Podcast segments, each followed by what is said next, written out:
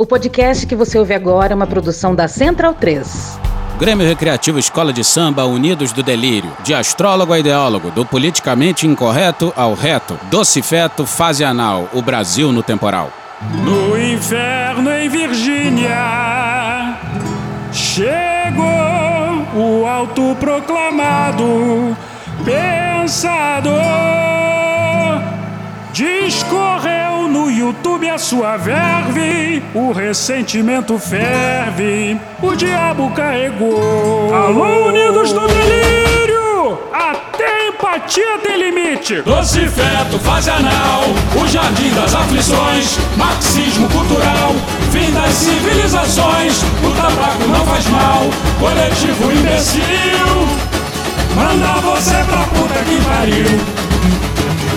Pai da neodireita brasileira, com discurso conservador, oh, oh, oh, oh, ajudou os patriotas a instalarem o reino do terror. Na África Macumba e Exu, que que ele vai fazer? Manda tu tomar no cu, vem comigo amor, a retórica explodir, a mídia abriu a porta pro astrólogo exprimir. Uma filosofia retorcida, pervertida, marca egípcia, faz o cu querer cair. Newton revisou, Galileu, o charlatão já refutou. A Covid é só invenção e mostra a prova. Chega lá no seu caixão, no inferno em Virgínia. Chegou o autoproclamado pensador. Não há aquecimento global, nova ordem mundial. O diabo carregou, doce feto, fase anal. O jardim das aflições, marxismo cultural. Fim das civilizações, o tabaco não faz mal. Coletivo imbecil, manda você pra puta que pariu. Medo e delírio em Brasília. É uma canalice que vocês fazem. Olá, bem-vindos ao Medo e Delírio em Brasília com as últimas notícias dessa bad trip escrota em que a gente se meteu. Bom dia, boa tarde, boa noite. Por enquanto. Eu sou o Cristiano Botafogo e o Medo e Delírio em Brasília, medo e delírio em Brasília.wordpress.com é escrito por Pedro Daltro. Esse é o episódio dias 1120 e 1121. Ah, é? Foda-se. E presumindo que não vai ter impeachment, se tudo der certo, faltam 345 dias pro fim do governo Bolsonaro. rabo, gente. Ó, como o cara é grosso. Bora passar raiva? Bora!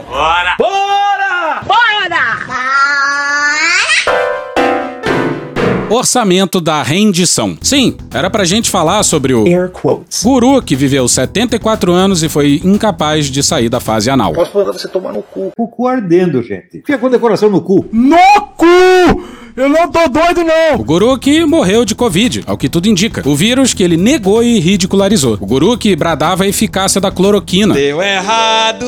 Que foi decisivo para essa quadra da história miserável. E o seu legado irracional vai continuar por décadas. Não nos enganemos. E como até empatia tem limite, basta o samba da abertura. Que babaquice, gente. Sim, Bolsonaro decretou um dia de luto. É, a gente fez logo um samba. Canalhas! Vocês são canalhas. Nossos pêsames aos enlutados, mas, desculpa, esse cara fez muita merda. E não a morte dele, propriamente dita, mas se essa força negativa que ele representava vai se reduzir pelo menos um pouquinho a partir de hoje, isso é de se comemorar. Foi exatamente o que aconteceu, pô. Obrigado, Olavo. O samba é meu, do Vili Runt e da Alica Silva. Ah, vamos tentar virar essa página? Então vambora. Vamos seguir. O governo anunciou o orçamento de 2022 e... Puta que pariu! Bora pra matéria do Daniel Vetterman no dia 24 no Estadão. O presidente Jair Bolsonaro, do PL, blindou as emendas do orçamento secreto ao sancionar o orçamento de 2022 e cortou os investimentos ao menor nível da história, um total de 42,3 bilhões. Ih, rapaz.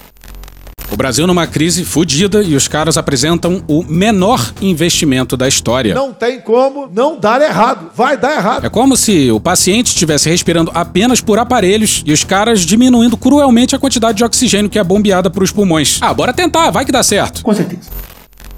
O governo decidiu priorizar os recursos de maior interesse eleitoral de aliados, como o Auxílio Brasil, o Fundo Eleitoral e as verbas do RP9. Quando o couro comer para valer, se vocês vão se deixar seduzir por discurso do Centrão ou se vão se manter firme e forte Bolsonaro. O presidente deu aval aos 16,48 bilhões de reais em recursos do orçamento secreto aprovados pelo Congresso em dezembro. Muita gente fala: "Ah, o Centrão, votaram num cara do Centrão". No total, as emendas parlamentares vão somar 35,6 bilhões de reais em 2022 após os vetos, que ainda podem ser derrubados pelo Congresso. Caralho!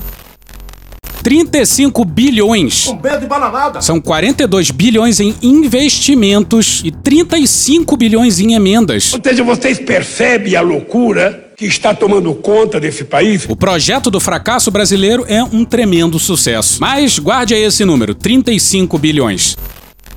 No executivo, o controle sobre a distribuição dos recursos ficará nas mãos da Casa Civil, pasta comandada pelo Centrão, que já tem o maior poder no legislativo.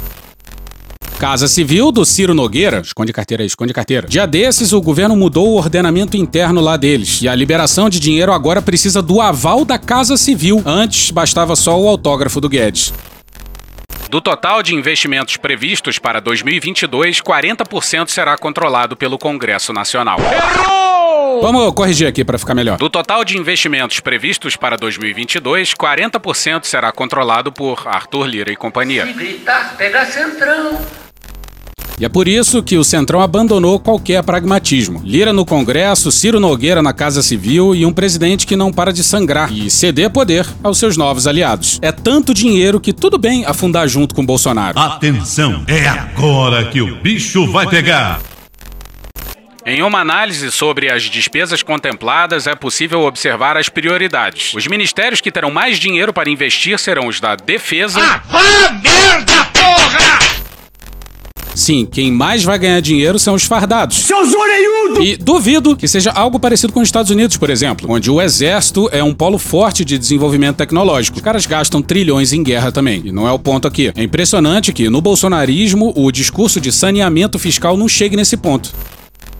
Os ministérios que terão mais dinheiro para investir serão o da Defesa, com 8,8 bilhões, depois o Desenvolvimento Regional, com 7,5 bilhões, irrigado com emendas do orçamento secreto. Ficarão para trás Infraestrutura, com 6,5 bilhões, Saúde, com 4,6 bilhões e Educação, 3,4 bilhões. Eita porra. Se juntar saúde e educação dá 8 bilhões. Saúde e educação. E mesmo assim é 800 milhões a menos que o Ministério da Defesa. Se somar desenvolvimento regional, infraestrutura, saúde e educação, ainda fica muito longe dos 35 bilhões em emendas paroquiais. Prioridades. Assim, tem como o Brasil dar certo? Olha só! Bora pro mesmo Daniel Vetterman no dia 23 no Estadão. O pagamento recorde de emendas parlamentares no ano passado reflete um movimento do Congresso para ocupar um vácuo deixado pelo governo Jair Bolsonaro no planejamento de ações federais, afirmou o consultor do Senado Vinícius Amaral ao broadcast Estadão. O consultor observa que o Congresso tem se movimentado para assumir um protagonismo maior no orçamento, movimento intensificado no governo Bolsonaro. Abre aspas, até mesmo diversas demandas sociais que antes eram apresentadas ao governo, hoje são trazidas diretamente ao parlamento, fecha aspas, afirmou o especialista.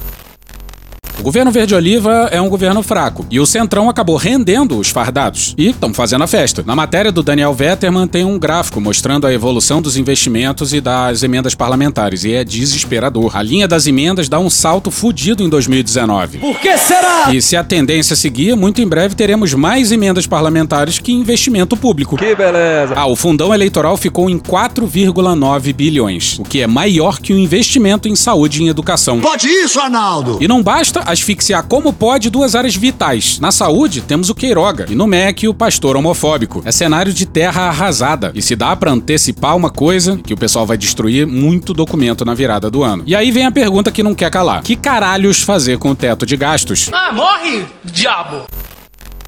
Abre aspas, o que eu defendo é pior, é extinguir o teto. Não adianta só tirar o investimento, fecha aspas, afirmou o economista Raul Veloso, especialista em contas públicas. Raul Veloso calcula que a taxa de investimentos públicos em infraestrutura caiu de 3,9% do PIB em 1980 para 0,67% do PIB em 2019. Caralho, cuzão! Pois é. Repito. De 3,9% do PIB em 1980 para 0,67% em 2019.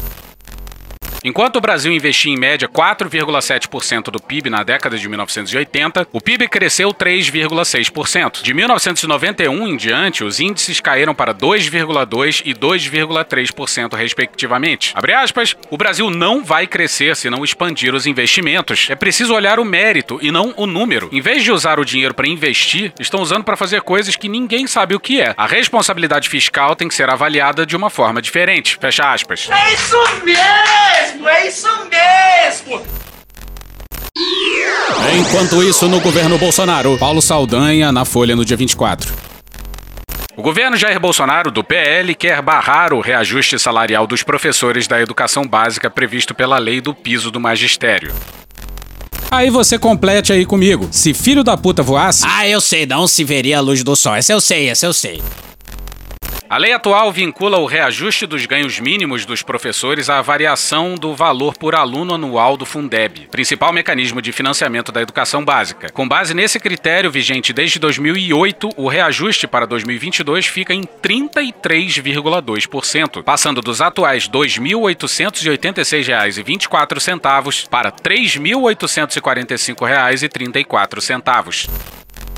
Ou seja, tem dinheiro para as Forças Armadas, tem dinheiro também para emendas suspeitíssimas, tem dinheiro para fundão eleitoral, tem dinheiro para aumentar salário de policial, mas aí professor não. Para professor não tem. O cara virou um parasita, o dinheiro não chega no povo e ele quer aumento automático. Não dá mais, a população não quer isso. Tomar no cu, cara. E olha só que Grossa confusão. que é esse governo.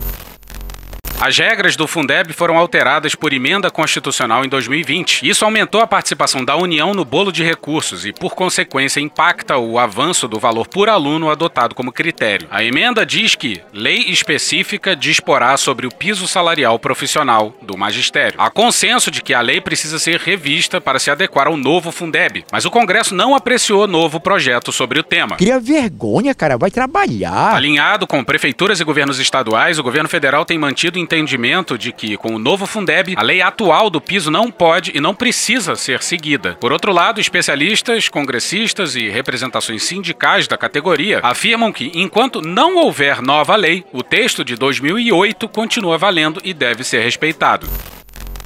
Pois é, não fizeram uma nova lei e acham que tudo bem, vida que segue. Se colocar uma tartaruga manca na mão dos generais desse governo, é capaz da tartaruga fugir de maneira espetacular. Em duas oportunidades, o governo Bolsonaro já tentou derrubar as regras atuais de reajuste do piso. Lamento, quer que faça o quê? Uma proposta apareceu durante a tramitação da regulamentação do Fundeb e outra na negociação sobre a alteração do imposto de renda, em que o governo patrocinou votação na Câmara de um recurso parado havia anos. Ambas foram derrotadas no ano passado. As duas iniciativas previam o reajuste vinculado ao INPC, sem previsão de ganhos reais. E para quem acha que o problema é falta de dinheiro, Eduardo Rodrigues e Márcia De Chiara no Estadão no dia 25. A arrecadação de impostos, contribuições e demais receitas federais atingiu 1 trilhão 878 bilhões no ano de 2021, o maior volume na série iniciada em 1995, informou nesta terça-feira, dia 25, a Receita Federal. O valor representa um crescimento real, já descontado a inflação, de 17,36% na comparação com os 1 trilhão 479 bilhões de 2020, ano que ficou marcado pelo começo da pandemia de Covid-19 e seus efeitos recessivos na economia. Pois é, a comparação com 2020 não é lá de muita valia. 2020, digamos que foi um ano atípico. Mas em valores absolutos, o governo nunca arrecadou tanto dinheiro. E nunca segurou tanto dinheiro e gastou tanto dinheiro tão errado como estão fazendo agora. Aí, ano passado, o governo fechou a Ceitec, uma empresa de chips, não de batata, né, porra? Uma empresa pública ligada ao Ministério da Ciência, a única empresa de chips da América Latina. Enquanto os países despejam bilhões em investimento estratégico para ganhar espaço no mercado de chips, esse governo militar barra neoliberal sepulta qualquer sentimento de esperança. Ah, cara, quem fala de eu não com governo, tá vendo? Nunca fomos e desse jeito nunca seremos o país do futuro. Porra. Matos. Que porra é essa? Generais falaram muitos assintes nesses quatro anos de governo. É verdade. Mas poucos superaram o general Otávio Rego Barros. E sempre vale a pena lembrar disso aqui. Sobre o Glenn, o presidente afirmou que foi cometido um crime. Eu queria entender exatamente qual crime foi cometido e com base em que ele faz essas alegações E sobre a questão. Alguma dúvida sobre o crime? Eu, eu tenho. Qual crime foi? Sobre o crime que foi cometido de invasão. Pelo jornalista? Não há dúvida, por parte do presidente não há dúvida. Qual Acho crime? que não há dúvida por parte de ninguém. Não, eu, eu, eu, eu quero saber qual crime o jornalista cometeu. Repito, há alguma dúvida que houve o cometimento de um crime? O senhor pode dizer porque eu tenho, eu tenho essa dúvida. Esta é a minha resposta. Mas qual crime? Próxima pergunta, por favor. Aí agora, recentemente, no dia 25, o Otávio Rego Barros escreveu uma coluna no Globo, onde ele já chega logo abraçado a um espantalho. É a famosa falácia do espantalho. Dizendo que algum esquerdista em alguma live aí disse que o Brasil não precisa se preparar para conflitos. E aí o general, agora da reserva, que fez parte desse governo aí, se saiu com essa aqui, ó. É preciso incorporar mais serenidade nas discussões sobre temas sensíveis. Tá falando sério? Agora, você imagina um general brasileiro metendo essa. Os caras ainda louvam o Ustra, ainda comemoram um golpe, continuam anticomunistas até hoje, perseguindo um inimigo invisível. E vem falar em serenidade? É pra puta que eu pariu, porra! Esse discurso mofado é pouco atrativo. O momento é para a renovação, estabilidade e fortalecimento das relações entre a sociedade em geral e o estamento militar em particular. Cadê seus estudos? Você é maluco, é? A gente costuma dizer que essa quadra distópica da história talvez seja o momento ideal, isso sim, para os civis colocarem os militares no devido lugar. Não num lugar ruim, mas no seu devido lugar, ajoelhados à Constituição Civil. Foi muito simbólico outro dia quando o Boric, novo presidente do Chile, colocou os militares chilenos para bater continência para a neta do Allende. Agora é hora para discutir um bando de reformas para cima dos militares, em especial uma reforma previdenciária. E é justo, proporcionalmente falando, é o maior déficit. É preciso ordenar que não se celebre mais golpe e nem torturadores. E por aí vai. A frase do general parece mostrar o medo que os militares estão de carregar pelos próximos anos o legado do pior governo da história do Brasil. O flanco está aberto e eles estão bem preocupados. Arestas afloraram nos últimos anos, fruto da configuração do ambiente político, cuja consequência foi a eleição de um grupo contraponto à esquerda detentora do poder por quase quatro mandatos. E o PT, hein? Por mais influência que o estamento militar detivesse junto à sociedade, não teria condições nem pretensão de orientar milhões de escolhas, tampouco o poder para agir sobre os poderes da República. Ele disse isso mesmo? Em 2018, o então comandante do exército tuitou ameaça de golpe para cima da Suprema Corte. E o general mete essa agora. Atenção, é agora que o bicho vai pegar.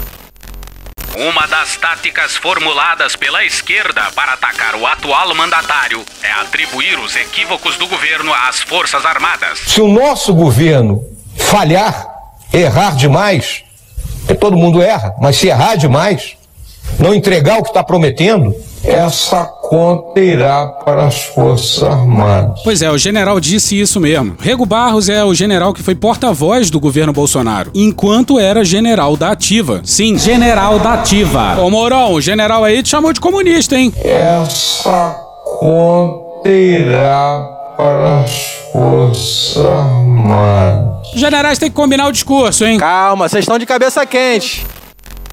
A meu juízo, a instituição reafirma-se como órgão de Estado, afastada da política partidária com valores e tradições preservados e liderança serena. Show! Drogado! Bom, para começar, no mínimo dá para questionar os valores de quem louva torturador e comemora golpe. Temos ódio à ditadura, ódio e nojo. Liderança serena. O meu exército, as minhas forças armadas. Digo mais, eu sou o chefe supremo das forças armadas. Um manda e o outro obedece. A liderança serena que inocentou o outro general da ativa, que participou de ato político ao lado do presidente, fez discurso inclusive e saiu ileso. Muito serena essa liderança. Serena demais. Putinha do povo. E como que o exército estava afastado da política partidária se o acordo com o Centrão foi costurado por outro general da ativa, o general Ramos, então da ativa e então responsável pela articulação do governo. Não é, portanto, responsável pelos erros grosseiros na atual gestão do país. Aham, sei. O Exército é o maior responsável pelos erros grosseiros na atual gestão do país. A sociedade brasileira tem baixa percepção de ameaça que envolva o emprego do poder militar. É preciso debater o papel que ela deseja para as Forças Armadas. Culpa é tua, culpa é tua, vou esquecer disso jamais. Não vou esquecer jamais. E não vem com esse teu papinho de, ah, você só fala sobre política, não vem falar de política agora não. Não fode, meu irmão. Tu mudou foto de perfil, botou bandeira verde e amarela, enfiou a camisa do Brasil no, na bunda, encheu o saco de todo mundo para botar esse jumento lá. Agora tu aguenta, vai segurar na piroca dele até o final. Tu vai bancar esse merda lá, seu merda.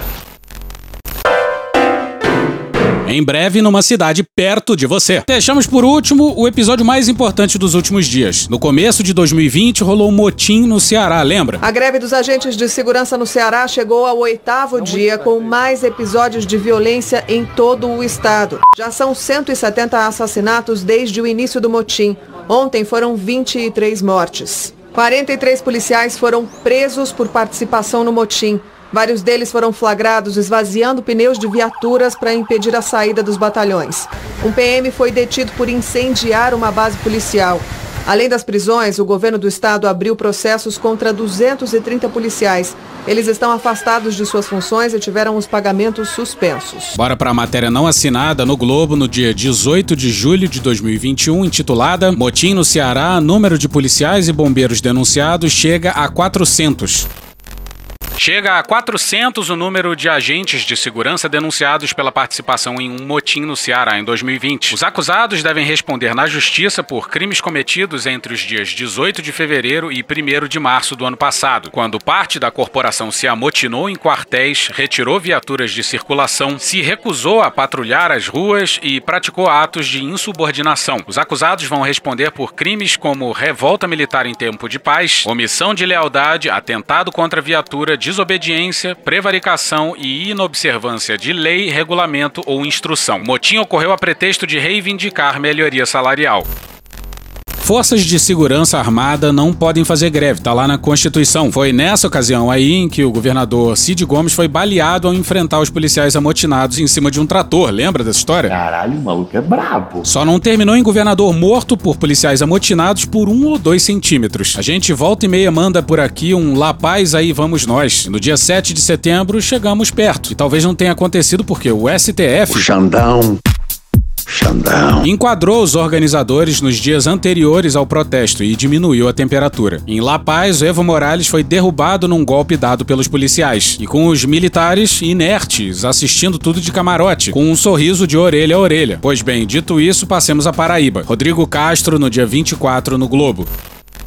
Com a segurança pública em pauta na Paraíba, o deputado estadual Cabo Gilberto, do PSL, ligado ao bolsonarismo, insuflou policiais militares a aderirem a um movimento contra o governador João Azevedo, do Cidadania, a quem chamou de inimigo. Em áudios vazados, o parlamentar sugere que os agentes entreguem os plantões extras e, se estiverem de folga, ajudem a sociedade, o que incluiria atirar em criminosos. Com o policiamento comprometido, o Estado registrou uma escalada na violência nos últimos dias. Entre os episódios estão uma onda de assaltos na cidade de Patos e um ônibus incendiado nesse domingo na capital João Pessoa. Vale lembrar que quem disse isso foi um policial parlamentar. A declaração incita os policiais a se unirem ao movimento que reivindica melhorias nas condições de trabalho e de salários à classe, proibida por lei de realizar greves. Segundo a Constituição, Forças Armadas e policiais militares estão impedidos de paralisarem suas atividades. Isso porque entende-se que se trata de serviços essenciais à sociedade e, portanto, sua suspensão prejudicaria a população. Num país sério, o presidente e o ministro da Justiça agiriam de forma decisiva e, em conjunto com os governadores, deixariam claro que greve de pessoal armado é inaceitável. Mas por aqui o presidente só pensa em agradar os policiais, uma das suas bases eleitorais, e muitos dos quais bolsonaristas. Abre aspas, meus irmãos, policiais e bombeiros militares. Nesse domingo, precisamos que todos façam o que a guarnição de ontem fez. Se unam ao movimento Polícia Legal, tudo dentro da legalidade. Estamos em guerra. O senhor governador é nosso inimigo.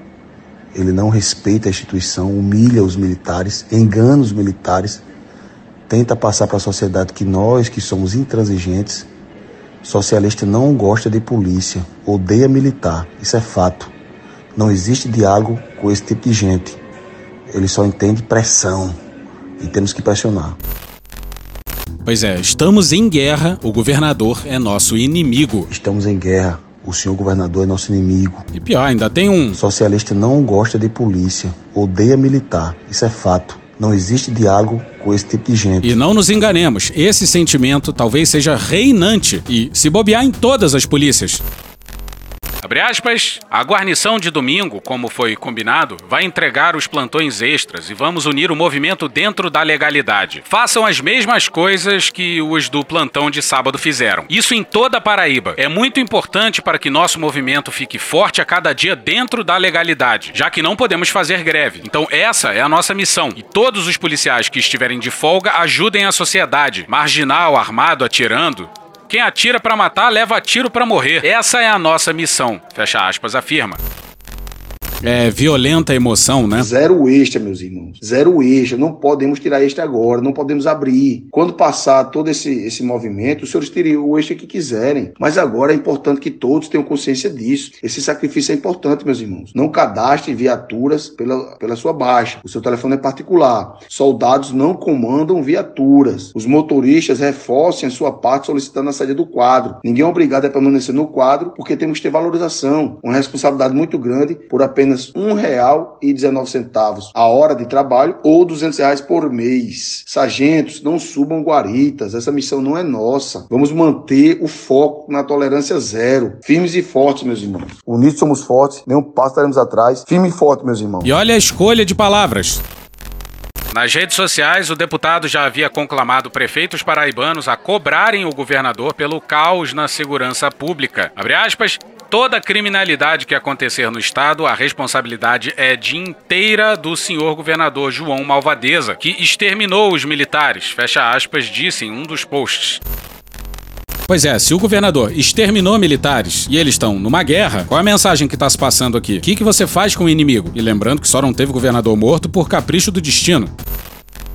Azevedo, que faz oposição ao presidente Jair Bolsonaro do PL e migrou do PSB para o Cidadania em 2019, afirmou em vídeo publicado nas redes sociais nesta segunda-feira que não vai admitir greve branca nem que políticos usem policiais para confrontos inconstitucionais e fora de propósito. Eu quero dizer a todos os setores minoritários que não vamos tolerar indisciplina e quebra de hierarquia na tropa. Já determinei aos comandos militares que tomem as devidas providências para coibir quaisquer atos que caracterizem tais procedimentos e a devida punição dos seus responsáveis. Para proteger a população e manter a ordem, irei às últimas consequências. Não admitirei coisas do tipo como operação padrão ou greve branca, como foi insinuado em áudios e vídeos por quem está na política e tenta usar os policiais para confrontos inconstitucionais e fora de propósito. Policial é para combater o crime, promover a paz social e proteger a sociedade, e não para fazer política política partidária e eleitoral dentro dos quartéis e dentro da categoria. Não me furtarei em nenhum momento a acionar o Ministério Público, a Justiça Paraibana, se for o caso, para restabelecer as funções hierárquicas e constitucionais das forças de segurança. Espero não ter que fazê-lo, mas para manter a ordem e a convivência harmônica da sociedade paraibana, jamais fugirei às minhas responsabilidades. E o governador tá certo. Lá no Ceará, o motim acabou sem os policiais conseguirem imunidade. Todo mundo vai ser julgado. E num país sério, os governadores teriam o apoio integral do presidente e do ministro da Justiça. Bom, mas a gente sabe de qual lado eles estão, né? Governador disse ainda que mantém diálogo com a categoria e afirmou que a menor remuneração de um soldado será de R$ 4.206,87. O valor, incluindo plantões extras, pode chegar a R$ 6.800, ou até mesmo exceder 8 mil reais se eles ocorrerem em finais de semana. Em 2022 vai ser isso em vários estados. Os governadores são reféns dos policiais de norte a sul do país. E o medo não é um movimento orquestrado, mas sim que dê merda em alguma cidade. E aí, um vídeo esquisito roda o WhatsApp no Brasil inteiro, feito rastilho de pólvora. E aí vai ser difícil colocar o monstro de volta na caixa. Que Deus tenha misericórdia dessa nação. E hoje ficamos por aqui. Veja mais, muito mais em medo em Brasília.wordpress.com, o blog escrito por Pedro Daltro. Esse episódio usou áudios de Away de Petrópolis, Hermes e Renato, Choque de Cultura, Carla Bora, Samuel Mariano, Leandro Rassum, Rede Globo, Falha de Cobertura, TV Brasil, Marcelo Adnet, Programa Cadeia, Os Donos da Bola, Sai de Bamba, Dom e Juan, Esporte TV, Band de Jornalismo, Casimiro, TV Justiça, Drauzio Varela, Túlio Viana, BMCBDF, Diogo Defante, TV Câmara, Chico Botelho, Léo Stronda, Polêmico Paraíba, Conversas Cruzadas, RJTV, Regina Roca, Globo News, Rádio Band News FM, Podcast Panorama CBN e The Office. Thank you! Contribua com a nossa campanha de financiamento coletivo. É só procurar por Medo e Delírio em Brasília no PicPay ou ir no apoia.se barra Medo e Delírio. Porra, doação ao caralho, porra. Não tem nem dinheiro pra me comprar um jogo de videogame, morou, cara? Pingando um capilé lá, vocês ajudam a gente a manter essa bagunça aqui. Assine o nosso feed no seu agregador de podcast favorito e escreve pra gente no Twitter. A gente joga coisa também no Instagram e no YouTube. E o nosso Faz Tudo Bernardo coloca também muita coisa no Cortes Medo e Delírio no Telegram. E agora a gente também tem uma loja, loja.medo e delírio em Brasília.com.br. Eu sou Cristiano Botafogo, um grande abraço e até a próxima. Bora passar a raiva junto? Bora! Permite uma parte? Não lhe dou a parte. Não lhe dou a parte. Lorenzo e Eline, um beijo emocionado e do tamanho do mundo pra vocês. É cantando que o Lorenzo chega neste posto de saúde em Nilópolis. Já tomei febre amarela da hepatite DTP. Todas as vacinas que ele já tomou na vida estão na ponta da língua. São tantas que a mãe até ajuda. Já, tomei meningocócica hepatite DTP. Já, Já tomei febre amarela e vou tomar HPV. E tu com essa frescura, o que, que houve com você? Vacinar faz parte da infância. Já tomei sarampo, polio, rotavírus e BCG. Já tomei meningocócica, hepatite DTP. Já mandei febre amarela e vou tomar HPV. E tu com essa frescura, que que houve com você? Puta que pariu. Porra. Porra. Porra. Porra. Putinha do poço. Problemas? Pornô. Pornô. Paralelepípedo de crack? Paralelepípedo de crack? Paralelepípedo de crack. Presidente, por que sua esposa Michele recebeu 89 mil de Fabrício Queiroz? Parte terminal do aparelho digestivo. Pum. Que bom do bom. Agora, o governo tá indo bem. Eu não errei nenhuma. Eu não errei nenhuma. Zero. Porra. Será que eu tô errando falar isso daí? Não tem como não dar errado. Vai dar errado. Tem tudo para não dar certo. O cu dilatado. É está contida para os amados.